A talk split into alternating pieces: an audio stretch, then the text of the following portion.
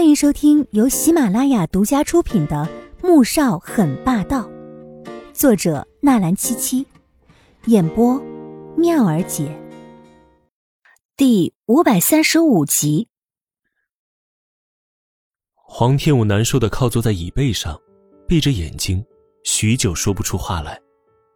哼，苏正宽真是该死。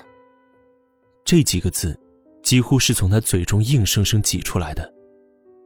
穆萧寒知道他是恨极了，然而还有些事情，他又有些担心小女人是否能承受住。还有什么事？黄天武睁开眼睛，对上男人欲言又止的神情，心头猛然一提。看着他脸色很是难看，穆萧寒决定暂时先不说了，先去医院做完检查再说。黄天武确实疼得有些厉害，却还是咬着牙追问道。到底还有什么事？穆萧寒没有说话，只是继续开车。他见男人不开口，急得不行。忽然想到这几年来发生了那么多的事情，还有两件事情是一直没找到真凶的。第一件，是他怀第一胎时到底是被谁推下楼梯的；第二件，就是江昭的死。而令穆萧寒神情如此凝重的，肯定不是江昭。那就是孩子的事情了。我们，我们第一个孩子流产，也是苏正宽下的手吗？他声音在颤抖着，瞪大眼睛看着男人，虽然是疑问，但心中却有了答案。当初他怀着孩子，而苏画正好因为救他而重伤在床，苏振宽那个时候就嚷着要穆萧寒对苏画负责。如果苏振宽正好知道她怀孕的事情，就很有可能为了铲除她这个阻碍而下毒手。那时，她怀孕的消息，穆家人都知道，当然也包括穆坚家。那一定是穆坚家将她怀孕的事情告诉了苏振宽，这一切都说得通了。小五，你放心，我会为孩子报仇的。穆萧寒相信，以他的聪明。不需多说，便能猜出前因后果。只是看着他如此悲愤伤痛，心中到底也跟着难受。当他知道苏振宽曾经做过那些事情，他只有一个想法，那就是杀了他。可是就这样让他死了，岂不是便宜他了？那他会执行死刑吗？黄天武深吸一口气，擦了擦泪水。虚弱的靠在椅背上，此时已经分不清是身上的痛，还是心里的痛了。哼，死刑，那也太便宜他了。穆萧寒的眼底寒光乍现，黄天武没再多问，他知道苏振宽一定不会有好下场，只是冷冷的补充一句：“哼，那就不要便宜了他。”这几乎是咬牙切齿。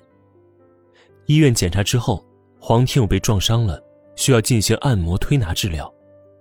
结果医院里面安排的推拿师是个男的，穆萧寒脸色当即就黑了。你出来。黄天武在床上趴得有些不耐烦了，刚要起身问什么时候治疗时，却听到有脚步声进来，于是又重新趴了回去。接着，他的衣服被掀开，温热的手。按在他受伤的地方，力度适中，微痛，却又很舒服。按了没一会儿，他忽然觉得有些奇怪，怎么不见穆萧寒的人影了？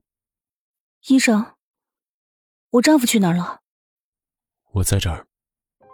身边传来男人的回答，黄天武猛然一惊，抬起头就看到男人正坐在医生原本该坐的位置，正在帮他按摩。啊，医生呢？怎么是你啊？刚才医生教我了。男人淡淡的回了一句：“笑话，他女人的腰只有他可以摸，别的男人敢碰，他非剁了他的手不可。”黄天武顿时明白了，无力的叹了一口气，心想着占有欲强的也真是没谁了。不过按着还挺舒服的，不知不觉便睡了过去。等他醒来时。人已经在龙井台的家里了。我怎么睡这么沉啊？你也不叫我。黄天武起来就看到男人坐在窗前看着文件，不由嗔了一眼。你太累了，就没叫你。岳母带着大宝出去散步了。穆萧寒放下文件，走了过去，手抚上了他受伤的地方。还疼吗？我再帮你按一按。黄天武动了动，觉得好多了。刚要摇头，男人却自顾自的按了起来。结果按着按着，就有些变味儿了。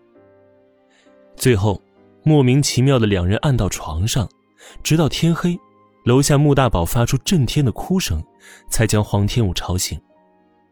他睁开眼，看着身边的男人，心中不由一疼。这段时间穆大宝折腾人，他睡不好。穆萧寒何曾睡过一个好觉呢？通常是两人轮着哄小家伙。